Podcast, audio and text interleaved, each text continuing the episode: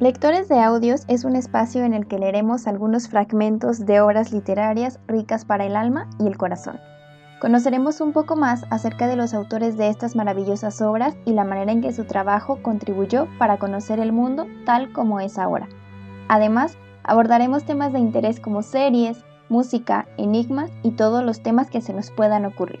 Soy Monet Ponce y te doy la bienvenida a Lectores de Audios.